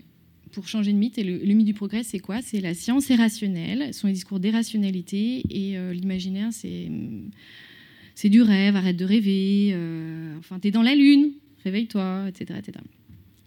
Donc voilà, je pense que en fait, euh, aujourd'hui, par exemple, un grand problème de, des systèmes experts, de l'intelligence artificielle qu'on nourrit de données historiques, c'est que quand on lui fait bouffer tous les articles scientifiques qui sont disponibles et qui ont été numérisés en ligne, il n'y a que des trucs contradictoires qui sortent, tout le temps. Et en fait, on s'est rendu compte, merde, il n'y a pas de vérité scientifique. Donc, si la vérité scientifique, c'est une démonstration, euh, si la vérité scientifique n'existe pas et change à chaque instant, euh, ça veut dire quoi? Ça veut dire qu'il n'y a pas de vérité scientifique, en fait. Et c'est qu'il n'y a que des discours, des bribes de discours qui, à chaque fois, veulent s'imposer en tant que vérité scientifique qui sera inéluctablement contredit par la suite par une autre bribe de discours qui s'imposera à nouveau comme euh, vérité scientifique qui aura surplombé la première. Ou par une autre expérience, par une autre observation. Pour, le moment, pour le moment, toutes les vérités scientifiques sont parcellaires, fragmentées. Euh, l'imaginaire est puissant moi, je fais pas trop de différence. Sauf que, évidemment, il y a des choses qui sont là, il y a des expériences qui sont là et qui sont plus ou moins probantes, avec lesquelles on va réussir à développer quelques objets euh, qui, nous, qui nous servent, qui ne sont pas forcément les plus appropriés. J'ai la voiture en tête, ce qui est une aberration. Euh, c'est un gros volume hyper lourd pour déplacer un seul être humain. C'est complètement débile sur le plan énergétique. Euh, ça a été une vérité scientifique qui s'est imposée à un moment. Aujourd'hui, on arrive sur encore d'autres problématiques par rapport aux énergies fossiles, la pollution, etc. etc. Peut-être que ça aurait pu être autre chose, et, nécessairement, il faudra qu'on, de toute façon, qu'on organise une transition énergétique euh, euh, urgemment. Mais donc, j'ai ce rapport à la science un petit peu, euh, un, petit peu ambivalent, parce que je, trouve qu'effectivement, en fait, le du coup, la science, le discours scientifique, ce serait le primat d'un discours sur les autres, ou alors un discours ancré dans un contexte économique de marché qui derrière se sert de cette vérité scientifique à un moment donné pour développer un produit qui soit ensuite euh, commercialisé. J'ai plus l'impression que là on parle de la. il, faut, il faut voir la définition de la science en fait, la définition imaginaire. Mais sinon, pour moi, il n'y a pas de différence. Hormis le fait que, la science est plus ancrée dans un contexte économique que, euh, que les discours imaginaires. Alain Damasio, comment on est, passé euh, en science-fiction euh, d'une projection utopique à une projection dystopique? C'est-à-dire qu'à un moment au 19e, on, rêve la science, c'est quelque chose de positif, parce que c'est aussi l'époque du positivisme, enfin voilà, toutes, ces choses-là. Puis à un moment, ça, bascule dans, la, dystopie. Alors aujourd'hui, euh, où, on en est? Est-ce qu'il n'y a, pas autre chose à inventer? Ouais, c'est vrai qu'il y aura une histoire à faire de de, la dominante dystopique ou utopique, dans, notamment dans les récits imaginaires ou, de science-fiction, et de, voir comment ça a varié. Euh. Moi, simplement, j'ai l'impression qu'on a eu une, ouais, une grande domination du cyberpunk pendant, pendant une quarantaine d'années, là, sur euh, 70-2010, avec encore cet espoir, mais déjà un peu trash, quoi, de, dire le, le couplage ou l'articulation de l'homme avec la technologie va produire des formes d'émancipation, d'expérience, de délire, d'ouverture, de, euh, de, folie riche. Qui sont donc des horizons désirables. Pendant longtemps, on a été là-dessus. On a fait des choses extraordinaires là-dessus, en manga, en, film de SF, etc. Et puis là, j'ai l'impression qu'il y a un virage, et, moi, j'ai l'impression de m'inscrire complètement dans, ce virage, malgré moi, ou parce que je, pense que l'inconscient collectif aussi me, travaille et me, traverse. Donc j'ai l'impression qu'on arrive vers vraiment un vrai biopunk ou un vrai zoopunk, c'est-à-dire un, un, renouement ou un recouplage des imaginaires de SF avec le vivant. Voilà. Et les furtifs s'inscrivent complètement là-dedans, puisque tout le livre et cette hybridation avec les formes les plus hautes de, la vitalité que les furtifs sont, sont là pour incarner en, quelque sorte. Quoi. Donc ça, je trouve ça intéressant, ce qui se met en place. Moi, quand je vois moi, le, collectif Zanzibar d'auteurs de SF dans lequel je m'inscris, il y a vraiment aussi une dimension écologique ou en tout cas renouement avec le vivant qui est très forte. Et du coup, bah, l'utopie revient à travers, cette articulation euh, avec le vivant. Et par contre, l'aspect dystopique commence à être porté vraiment par, les couplages, euh, le transhumanisme, le posthumanisme, les couplages avec la techno qui sont vus comme, des aberrations totales, euh, et d'un point de vue écologique, et d'un point de vue énergétique, et d'un point de vue simplement vital aussi. Donc ça, c'est marrant. J'ai l'impression qu'il y a vraiment un mouvement qui s'opère et qu'on voit, qu'on voit à l'œuvre. Et nous, comme on a un petit côté, alors je ne sais pas si on est une avant-garde de quoi que ce soit, mais en tout cas, on on est sensible à tous ces signaux faibles qui sont là, qui sont suspendus dans l'air, et on va, euh, on va certainement les empoigner. Et nos imaginaires fonctionnent euh, bah, habités par ce qui se passe dans, la société. Parce que faut le dire, hein, la science-fiction est, quand même un art qui est extrêmement euh, sensible aux, sciences humaines, c'est-à-dire qui, bouffe sans arrêt. Moi, tous les auteurs de science-fiction que j'ai autour de moi bouffent de la socio, bouffent de la philo, bouffent de l'anthropo, bouffent de l'ethnologie, etc. Bouffent de l'éthologie, et toi, sont extrêmement sensibles à ça. Donc il y a une espèce de d'emprise ou de, prise directe sur ce qui se produit euh, collectivement. Et honnêtement, c'est pas toujours le cas en littérature blanche, hein, en littérature générale, où là, on est parfois sur des histoires quand même très intimistes, très, très, très autocentrées ou très égocentrées. Et donc, c'est l'intérêt, je pense, que de la science-fiction là-dessus. Et pour revenir à question que tu posais, que je trouve très intéressant sur les imaginaires, ou ce que peuvent apporter justement le travail fictionnel par rapport à la science, par rapport à des discours strictement scientifiques ou strictement politiques, moi, je vois quand même une différence fondamentale, enfin en tout cas un apport fondamental de la littérature ou de la fiction là-dedans. C'est que pour reprendre la grosse catégorisation à la hache de, Deleuze en disant bah, affect, euh, percept, concept, tu vois, généralement le discours scientifique et philosophique fonctionne vraiment sur le véhicule du concept, c'est-à-dire qu'on t'explique rationnellement un certain nombre de concepts et, on te les porte vers toi. On t'explique que par exemple si tu prends l'avion, tu produis tant de, de tonnes de CO2, etc. Et puis tu te rends compte que bah, les gens, ils réagissent pas, en fait. Tu vois, ok, on leur envoie l'information, ils la bouffent rationnellement, ils savent qu'ils. et puis rien ne change, tu vois, où les comportements changent beaucoup trop lentement. Parce qu'on s'adresse qu'à un des champs, qui est le champ conceptuel.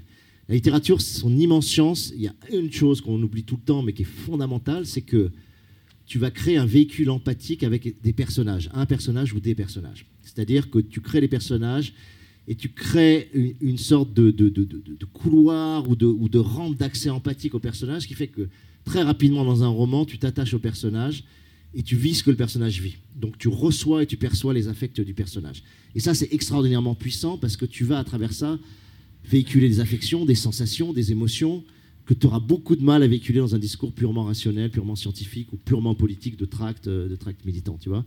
Et après, il y a un deuxième aspect, et je pense que ça, j'ai en train de travailler là-dessus, parce que ça m'intéresse beaucoup, c'est vraiment le percept. C'est-à-dire que j'ai l'impression que pour les gens, pour que les gens changent, changent de comportement, se transforment intérieurement ou se transforment collectivement, il faut que le mode de perception qu'ils aient de la réalité change, tu vois Ou que le mode d'attention qu'ils aient de la réalité, par exemple de, ce qu'on appelle la nature euh, improprement, change, tu vois et ça, c'est quelque chose qui, moi, me, touche beaucoup. Là, je vais prendre un exemple justement de quelque chose que j'ai vécu avec Baptiste, comme il est là, je peux, je peux puis que ça fait continuité de, conférence. Baptiste Morisot. Baptiste Morisot, donc, qui, m'a embarqué une après-midi comme ça à, faire du pistage euh, le long du Jabron, quoi, donc euh, euh, près du Verdon, et qui m'a fait découvrir ce que c'est que pister des traces.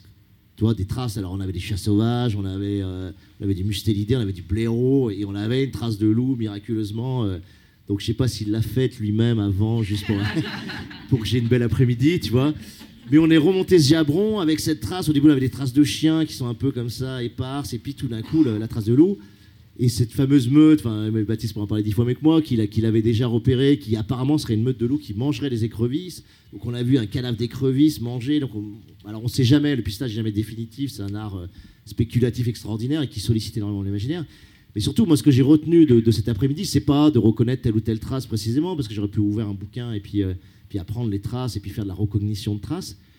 Mais c'est que, à travers le regard de, de, Baptiste, à travers sa façon de se comporter, de regarder un oiseau qui, qui dans le ciel, comme ça, volait de façon oscillante, et il me dit, regarde le gis, tu vois, le le comportement de vol de l'oiseau, qui lui permet de repérer, avant même de dire le bout des ailes est noir, le centre est blanc, etc. Il y avait un mode de perception de l'oiseau qui faisait ressortir ce qui l'oiseau était, quoi. Est-ce que l'oiseau était Et c'est dix mille fois plus intéressant de te dire, bah, regarde, il a le bec jaune, donc c'était le truc, tu vois. Et surtout, voilà, il m'a, il m'a inséré dans cette, dans, cette ligne de trace, dans cette perception de la nature, qui fait que je suis ressorti en voyant le monde euh, comme Baptiste l'avait vu, ou en tout cas en partie comme Baptiste l'avait vu. Et c'est tout mon mode de perception qui a changé. Et quand je suis parti en rando, parce que moi je m'isole pour partir en rando et, écrire dans des coins machin, je peux plus me balader de la même façon. Tu vois Exactement comme quand Deleuze dit, ben, quand tu regardes un tournesol peint par Van Gogh, eh ben, tu, tu vois plus le tournesol de la même façon, tu vois une force de germination comme ça, spiralée, qui se déploie autour du tournesol, et tu peux plus voir un tournesol de la même façon. Moi, j'ai été à Saint-Rémy de Provence, je ne peux plus voir un cyprès de la même façon parce que j'ai lu l'aide de, de, de, Van Gogh à, Théo, son frère, et quand il te dit que le cyprès, tu vois, c'est un feu végétal et, que, et, qui génère une espèce de, masse sombre sur le paysage et tout, tu regardes un cyprès et tu dis, mais ouais, mais c'est un feu germinatif végétal, effectivement, et tu vois le déploiement de l'arbre de cette façon-là. Donc il m'a appris à voir le cyprès comme je l'avais jamais vu, tu vois. Et ça, je pense que si on travaille sur les modes de perception, politiquement, euh, tout, tout, bascule, quoi, tu vois. Et les enjeux écologiques aujourd'hui, je trouve que très souvent, moi je suis exaspéré par les parcs naturels. Euh, par les parcs nationaux, par les discours, beaucoup de discours écologiques que je vois, parce qu'ils s'adressent qu'à l'étage conceptuel, alors qu'on parle du vivant, tu vois. Et dernier truc sur Baptiste, et un truc qui m'a appris et que je trouve extraordinaire, c'est ce que lui appelle l'alliage incandescent, c'est-à-dire qu'il dit pas, il oppose pas du tout concept et affect, il oppose pas non plus concept et percept, mais quand lui, quand tu te balades avec lui, il est à la fois dans l'affect et l'émotion de découvrir des choses, il est dans la perception, donc des gis, des, mouvements animaux. Qui est Baptiste? Et, Baptiste Morizot. et, il est dans la conceptualisation, c'est-à-dire qu'il peut te parler de Deleuze, de Simondon, etc., tout en marchant, tout en t'apprenant à voir les traces et en t'apprenant à voir des choses que tu vois pas sur les oiseaux, tout en étant dans l'émotion de la découverte de l'écrevisse qui vient d'être bouffée ou, euh, ou de la trace du loup, tu vois. Et il est, et c'est ça la vitalité pour moi, et c'est ça le vivant, c'est-à-dire que tu mets en résonance les trois étages. Et un bon livre, pour moi, c'est exactement ça aussi. C'est-à-dire que tu vas faire résonner l'affect, le percept et le concept en même temps, tu vois. Et un bon livre, c'est ça, voilà. Et comme une grande œuvre, c'est ça, voilà. Judith? Alors, je voudrais embêter Alain Damasio. Dans le sens où, euh, oui, mais, euh, c'est vrai que l'humain, il peut pas être que rationnel et on est une, grande partie émotionnelle. Et la porte d'entrée la porte d'accès, je pense qu'effectivement, elle est principalement et avant tout émotionnelle. Et c'est vrai que c'est du coup le grand privilège de la, de la littérature, on met des caractères en place et par rapport à l'implication, il est, bien plus possible d'ouvrir, s'éveiller aux autres, de comprendre, de ressentir et donc potentiellement de réagir. Mais dans ce cas, je pense que sur le plan scientifique, c'est pareil. Il y a de l'émotion dans la science. Et, et, donc, et, donc, à nouveau, de mon point de vue, ce n'est pas, pas, ce vecteur-là qui opposerait vraiment science et imaginaire. Oui, oui tu as raison, il y a de l'émotion, il, y a des articles scientifiques qui portent des émotions. Mais, mais disons que dans, dans la doxa euh, scientifique, on a tendance à dire voilà, il faut conjurer l'émotion, puisque plus il y a de l'émotionnel, plus il y a de l'affectif, moins c'est considéré comme scientifique. Tu as quand même ce truc-là, quoi, tu vois. Moi, je vois, j'ai une copine océanographe euh, qui, qui, travaille à Marseille. Quand tu, lis ses articles, euh, je suis désolé, les trucs qui sont publiés dans, dans Nature et machin. voilà, c'est moi, ça me véhicule aucun affect, même si c'est passionnant ce qu'elle fait, tu vois elle étudie le plancton euh, animal et végétal sur, dans la mer. Bon, euh, ouais, honnêtement, je, voilà, je vibre pas, quoi, c'est sûr, quoi, tu vois. Et quand à faire vibrer les trois étages, alors que ça peut me passionner, quoi, tu vois, mais c'est. Euh, mais par contre, tu as des philosophes, tu prends Deleuze. Moi, Deleuze, j'ai mis longtemps à comprendre que malgré son style extrêmement sobre et sec, a priori, Deleuze véhicule énormément d'affect dans, dans, dans, sa prose, quoi, tu vois.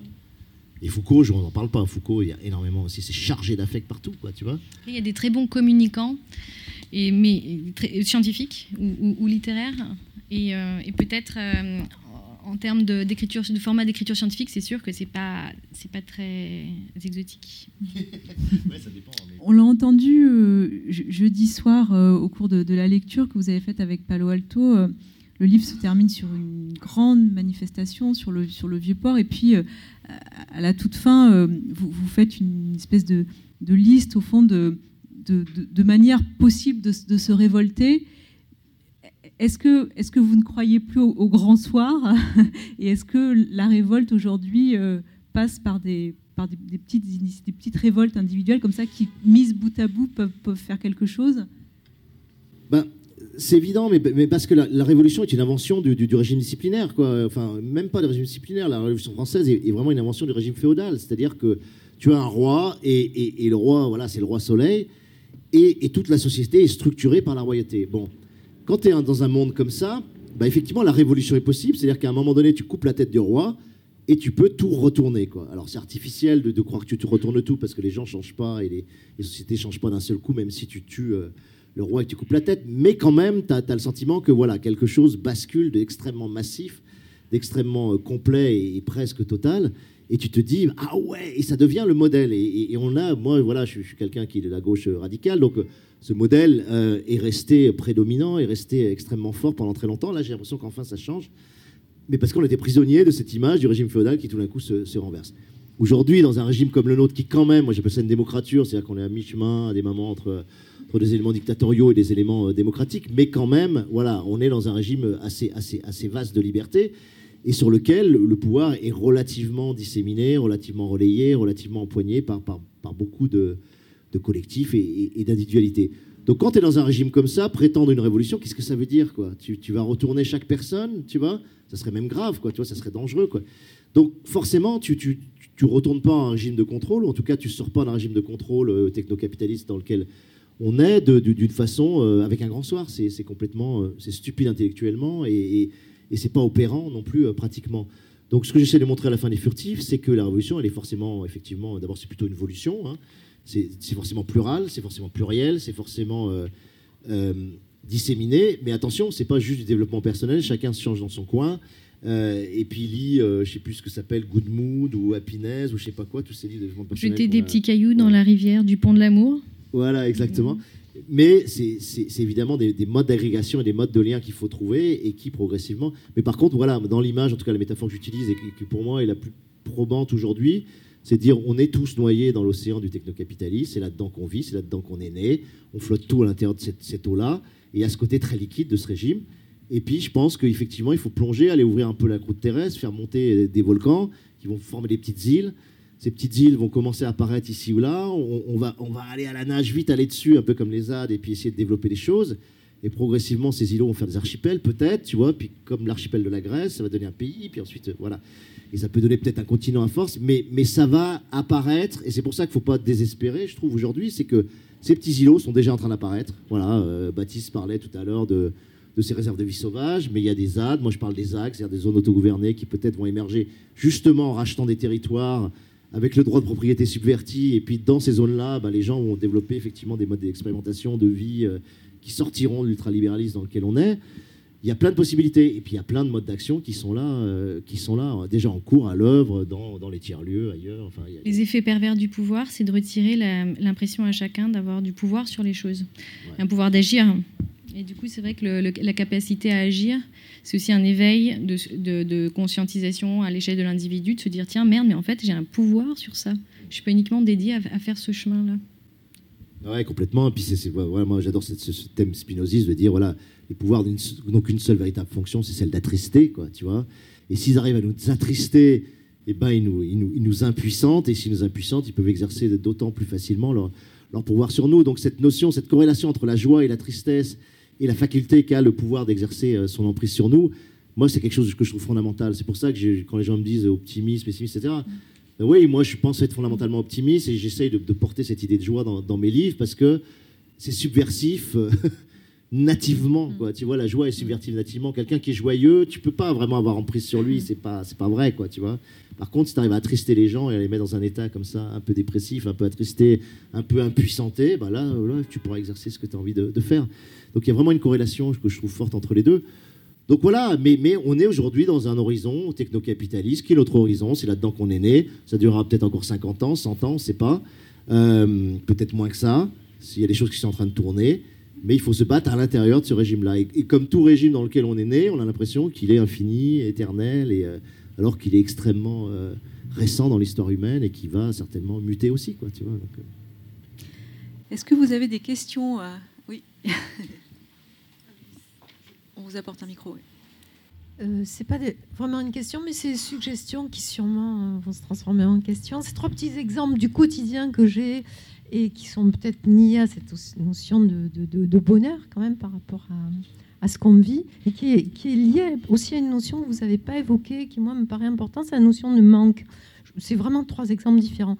Le premier, c'est la Corée du Sud, où là, les enfants, les adolescents, etc., ont été complètement biberonnés aux jeux euh, vidéo, mais aussi bon, Internet, etc. Depuis quelque temps, euh, le gouvernement euh, a organisé des camps, comme des colonies, des grandes longues colonies d'été, où les enfants sont complètement coupés de toute technologie et, et on leur apprend à vivre à nouveau ensemble, garçons, filles, etc., à camper. Ça s'appelle camp jeu. ils passent leur journée à jouer, mais à tous les autres jeux qui ne sont pas euh, virtuels. Et là, ils réapprennent complètement la vie, le corps, le rapport au corps, tout ce qui, dans le jeu initial, depuis la préhistoire, est, comment dire, fondamental pour les humains pour se structurer dans, ce qui est dans le jeu, c'est-à-dire l'altérité, la confrontation, le, rapport au corps, etc. Donc ils réapprennent à jouer au foot, au ballon prisonnier, à mille choses comme ça, au furet, tout ce que vous voulez. Ça dure des mois et les enfants ressortent complètement transformés. Si le gouvernement a fait ça, c'est parce que justement il y avait un problème démographique, un problème de sexualité, un problème de, de, rapport des ados ensemble, etc. Donc ça aussi, je me dis, c'est c'est finalement le gouvernement qui s'en est rendu compte et du coup, les enfants qui le vivent réapprennent à, vivre comme ça sur euh, quelque chose qui leur a manqué quoi, et qu'ils retrouvent. Le deuxième exemple est plus simple aussi, ce sont les enfants sourds et même les adolescents, voire les adultes sourds qui ont voulu absolument conserver la langue des signes. Alors qu'on leur propose mille technologies de plus en plus performantes. Depuis l'invention des implants cochléaires, il y en a vraiment eu beaucoup, beaucoup qui l'ont toujours refusé. Parce que la langue des signes, et ça continue, les, appareils ont beau être de plus en plus sophistiqués, voire des implants, etc., etc., il y a toujours une partie des sourds qui se battent contre leurs parents, la société, etc., pour continuer à pratiquer la langue des signes. Pourquoi? Parce qu'ils ont envie de vivre dans un monde où quelque chose leur manque, et, ce manque, euh, c'est le son, ils s'y trouvent totalement bien. Parce que dans leur rapport à la langue des signes, il y a un rapport au corps, il y a un rapport à une forme d'humour qu'il n'y a pas avec le langage, etc. Ils y tiennent énormément. Et ça, je trouve que c'est aussi un truc euh, qu'il faut voir. Et le dernier exemple, c'est un individu, c'est un gosse, euh, vraiment une espèce de, génie du piano. Euh, je crois que c'est en Israël. J'ai pas son nom malheureusement, mais on m'a raconté cette histoire. Et donc toute la société s'est organisée autour de ce génie pour qu'il fasse des, tonnes de concerts qui sont payés des fortunes. Ses parents ne demandaient que ça. On le, on le demande dans le monde entier. Il ne peut pas. Il ne peut pas, il ne peut pas. Impossible de monter sur scène et d'avoir un public à payer. C'est un truc, c'est même pas ni philosophique, ni je ne sais pas ce que ça pourrait être pour lui, une posture euh, euh, politique. Non, c'est juste qu'il ne peut pas. C'est-à-dire, il ne peut jouer que dans la rue et que pour les gens qui ne connaissent pas la musique. Et ce qu'il vit avec les gosses dans la rue qui se mettent autour de son piano, etc., c'est la seule chose qu'il peut vivre tout le reste, il ne le peut pas. Enfin, tout ça pour dire que si on additionne comme ça, peut-être avec euh, euh, ce que tu disais sur les chemins et tout ça, et tout ce genre de petites histoires, on va s'apercevoir qu'en fait, il y a peut-être humainement un rapport à, moi j'appelle ça le rapport au manque, c'est-à-dire euh, par rapport au totalitarisme, à ce que nous propose de total la société, c'est-à-dire des réponses partout, tout le temps, et qui se ferment sur eux-mêmes, une espèce de lien pervers finalement à un monde refermé sur soi-même il y a peut-être quelque chose de l'ordre de, je ne sais pas si vous dire la nature ou la psychologie, j'en sais rien, qui fait qu'à un moment donné, il y a un truc qui s'arrête, qu'on a envie d'un rapport au manque. Voilà, je voulais juste dire à Alain qu'il peut s'acheter une trottinette s'il veut en faire et qu'il n'est pas obligé de le faire. Est-ce que vous voulez répondre à ça, l'un ou l'autre? Merci, euh, je peux commencer. Euh, effectivement, toute façon, on ne connaît pas la vie, les mystères de la vie, l'instinct. Qu'est-ce que, que l'instinct? Il y a plein de choses qu'on ne connaît pas de l'humain. Euh, le, cerveau, il y avait eu un flag européen, un flagship européen, Human Brain Project. On s'est dit, allez, on va découvrir Human Genome Project juste avant, etc. On va tout découvrir, les ressources cérébrales inconnues, ça va être génial. On va, on va... Et en fait, non, ce sont des échecs cuisants, même pas relatifs. Et parce que parce que parce que on, connaît pas tous ces mystères là, le mystère de cette forme d'instinct. Il y a des médecins, pour, euh, pour rebondir sur votre exemple d'homéostasie interne, où on est en rééquilibrage par rapport à des pertes organiques ou des déficiences, euh, dénommées des déficiences, mais euh, organiques. Et effectivement, dans ce, dans ce, dans ce domaine-là, la reconstruction prothétique ou la reconstruction grâce à des, objets, euh, des, objets euh, technologiques est souvent foireuse. Elle ne, réussit pas parce que la personne sourde euh, se réorganise de façon interne et derrière, en s'exposant aux mécanismes parfois implacable, et si dis implacable, le mot est, pesé, de tout ce qu'implique euh, des fois la chirurgie de, reconstruction, des fois l'apprentissage à une prothèse, la rééducation, la réhabilitation et tout, et peut ruiner euh, plein de... et a ruiné, c'est encore un autre contexte normatif en fait, en santé, et souvent c'est malheureux. Si des fois ça aide, mais, régulièrement c'est malheureux. Euh. Après, je me méfie un peu du plan... Euh, gouvernementale de la Corée. Comment dire? Ça, c'est la gouvernance. Après, ce sont des questions de gouvernance. Donc, ça, c'est encore un, peu, un petit peu plus compliqué, un petit peu autre chose, parce qu'à côté, ils disent que euh, effectivement, ils veulent faire quelque chose pour euh, la fécondité, comme le plan Abi, Abi, japonais. Mais d'un autre côté, ils promeuvent l'implantation massive et l'industrialisation massive de technologies, donc complètement contradictoires. Ce sont des enjeux qui se résument. Oui. Oui. Est-ce qu'il y a une autre question? Oui, Madame devant. Ah, ah, ah. Bonjour. Bah, je voulais dire deux choses. La première, c'est bon, ça me parle ce que vous dites, puisque moi, euh, j'ai une. Euh, alors, je déteste ce malentendant, mais euh, c'est horrible, c'est horrible. Je mets quelque chose, c'est horrible. Non, non, moi j'ai une difficulté auditive, donc je porte des appareils, pas des implants, mais bon, des appareils. Mais alors, ce qui est drôle, c'est que bah, plus, plus mon audition baisse, mais avec les appareils, ça devient de mieux en mieux. En fait, donc du coup, mon audition stable. Mais peut-être que dans le futur, l'appareil va, donner des, euh, une audition améliorée. Peut-être qu'avec euh, une déficience auditive, on peut avoir, euh, on peut pourra entendre quelque part plus. Mais, mais quelque part aussi, comme vous disiez, c'est, moi je le souhaite ça me fait bizarre parce que quelque part, finalement, lorsqu'on a une, une, perception qui est euh, euh, différente, en fait, euh, je ne dis pas diminuée, mais différente, en fait, elle développe aussi d'autres capacités, d'autres perceptions. Et finalement, c'est très intéressant.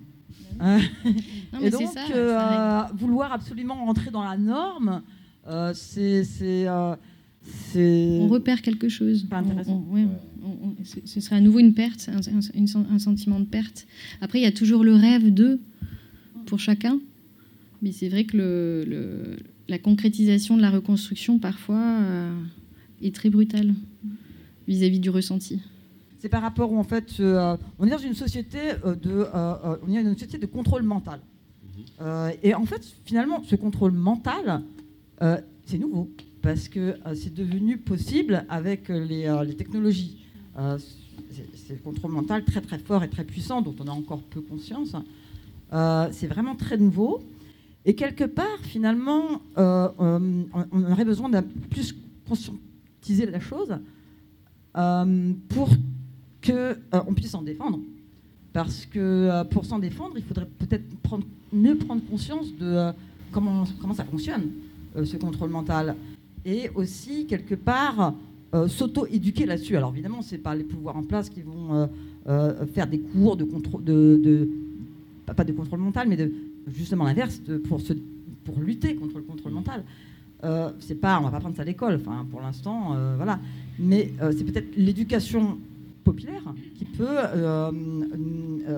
enfin, s'auto-éduquer là-dessus, parce qu'on a vraiment besoin, pour se défendre, d'apprendre ce qu'est le contrôle mental et comment lutter contre le contrôle mental. Savoir ce que vous en pensez. Vous voulez répondre à ça, Alain? Non, mais je suis complètement d'accord. Il y a, J'aime bien le terme de, Bernard Stiegler là-dessus. Il parle de, de, psychopouvoir, tu vois, de psychopouvoir, mais ça, ça veut dire la, même chose. C'est-à-dire que on est une civilisation, effectivement, qui utilise un certain type de, un certain type de fonctionnement. Je, prends juste l'exemple très, très bête des pages Facebook où tu as des gens qui sont payés à prix d'or pour maximiser la dépendance à la page Facebook, c'est-à-dire pour maximiser le temps que tu vas passer sur une page Facebook avec des systèmes de, rétribution aléatoire, de, qui utilisent ce qu'on appelle le conditionnement opérant, c'est-à-dire le fait que si la récompense est aléatoire, c'est beaucoup plus addictif que si la récompense est systématique. Ça, par exemple, c'est un tout petit truc, mais c'est extraordinairement efficient euh, et ça t'attache, notamment en jeu vidéo, c'est construit là-dessus. Euh, Donc oui, oui, oui. il y a- il y a- après, bah, oui, il y a que l'éducation populaire qui va faire ça. C'est pas l'éducation nationale, c'est pas. Donc d'où l'importance massive et très, très, très forte, à mon avis, de l'éducation populaire et de, tout- de- de tous les modes d'éducation populaire. Oui, monsieur au fond. Bonsoir. Moi, j'ai une question à. J'ai une question à Alain Damasio par rapport. euh, moi, ce qui me fascine dans vos, dans vos romans, c'est vos scènes d'action. Euh, et d'ailleurs, j'ai été étonné tout à l'heure, vous avez parlé sur la notion d'image, etc. Euh, moi, je me suis. Quand je lis vos scènes d'action, je pense au cinéma, évidemment. Avec cette, ce désir qu'on a de voilà, d'avoir devant nos yeux ou de, de- devant nos yeux qui, qui lisent euh, une scène d'action la plus faramineuse possible ou en tout cas voilà, qui, nous, qui nous crée euh, toute une somme de sensations, de percepts, etc. Et ma question, elle est très simple. Euh, pour vous, c'est quoi une bonne scène d'action? Parce qu'on voit que, par exemple, dans, Les Furtifs, il y a des scènes complètement sidérantes, avec des bateaux dans l'eau, sur... Et on se dit, mais la littérature, elle permet des scènes d'action comme ça, euh, de, de- plus en plus délirantes, avec des personnages à foison, des objets, etc. Donc, quel est votre euh, rapport à l'action quand vous amenez comme ça euh, des scènes Ah, c'est une question super dure, en fait, malgré tout. Non, mais je, que voilà. Ouais, ouais, ouais. C'est une question très dure parce que ça, ça touche à, à mon inconscient d'auteur. Enfin, tu vois, ça touche à des choses dont, dont je, je- Autant il y a des choses que je conscientise à bloc dans ce que je fais. Tu vois, notamment toutes les parties philosophiques du roman sont très conscientisées. J'ai lu, j'essaie de synthétiser, j'essaie d'utiliser des auteurs. Euh, Et les scènes émotionnelles aussi sont, voilà, sont très habitées. J'ai fait chercher des choses. Les scènes d'action, ça fait partie de mon espèce d'inconscient corporel, je pense. Euh, C'est-à-dire que je me suis rendu compte, par exemple, que l'Ordre du Contrevent était, un, livre extrêmement épique. Quoi. Tu vois, il y, y a une dimension épique extrêmement forte dans ce bouquin qui m'échappait complètement et qui est venue complètement naturellement. Tu vois Euh, Et je sais pas pourquoi. Voilà, je sais pas pourquoi. Je, je- j'en sais rien. Est-ce que c'est ma, culture populaire justement héritée de la BD parce que j'ai j'ai lu très peu de romans euh, quand j'étais ado. Mon, père ne lisait pas de livres et j'ai été éduqué un peu euh, par cette dimension BD. Et le registre épique, du coup, est assez présent en BD et ça me parle. J'en sais rien. Ouais, ouais, j'en sais rien. Ce qui, ce qui est sûr, c'est que, contrairement à ce que les gens disent parfois, où il y a des gens qui disent Ah putain, c'est hyper visuel. En fait, c'est extrêmement peu visuel si tu regardes vraiment le texte. C'est-à-dire que moi, je suis pas un visuel du tout. Peut-être parce que je suis myope, peut-être, je sais pas. Mais vraiment, mon premier registre, il est plutôt sonore, il est plutôt kinesthésique, tu vois.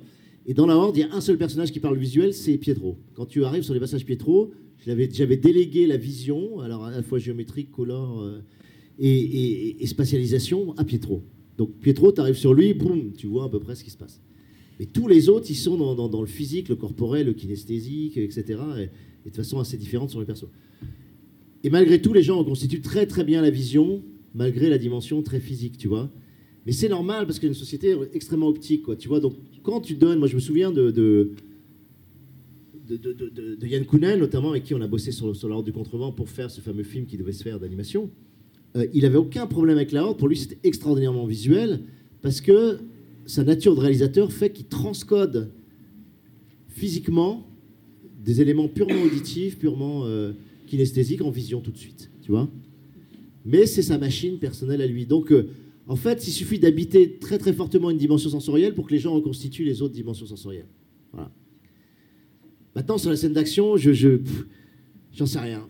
La seule chose que- auquel je fais vraiment attention en scène d'action, c'est, c'est de jouer sur la dynamique narrative, c'est-à-dire entre les- passer d'un narrateur à l'autre très rapidement, et, la saccade que produit le changement de narrateur accélère l'action et produit un effet de, effet d'énergie très forte. Je, travaille énormément des temporalités aussi, c'est-à-dire que la gestion du temps, du, du présent indicatif par rapport au passé simple et à l'imparfait est quelque chose de très conscientisé. C'est-à-dire que je, joue sur des moments où je reviens à l'indicatif pour donner un effet d'urgence et puis je redescends dans l'imparfait pour redonner un effet épique, tu vois. Et je, et je bascule quand tu regardes parfois dans la même phrase qui est totalement agrammaticale normalement. hein.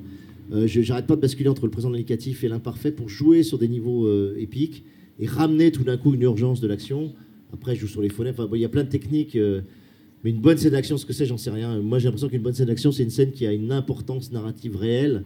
C'est-à-dire qui n'est pas juste là pour faire péripéties. Quoi. Ce que je supporte pas. Je me rappelle du Matrix 2 notamment, où, ça ouvrait par une scène d'action sur l'autoroute qui était parfaitement gratuite d'un point de vue narratif. Ça, je déteste.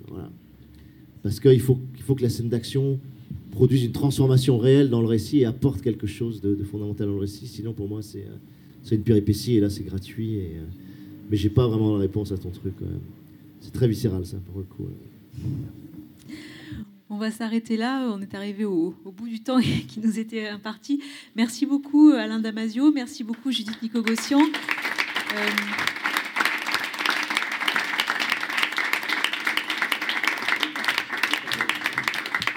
Je rappelle que, Les Furtifs euh, est publié euh, à la Volte et euh, on vous invite à une séance de, signature juste, juste à côté.